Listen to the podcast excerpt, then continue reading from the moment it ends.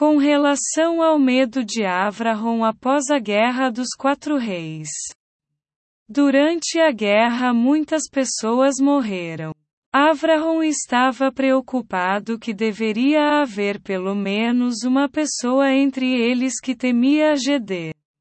Durante a batalha, um deles pode ter ponderado a verdade e percebido que havia uma força controladora unificada em vez dos muitos ângulos e divindades que eles adoravam. Quando alguém está para morrer, vê a verdade com mais clareza. Se fosse esse o caso, isso anularia muito de seus méritos. Apenas Avraham tinha que se preocupar com isso. Já que ele estava muito ocupado com Shezed.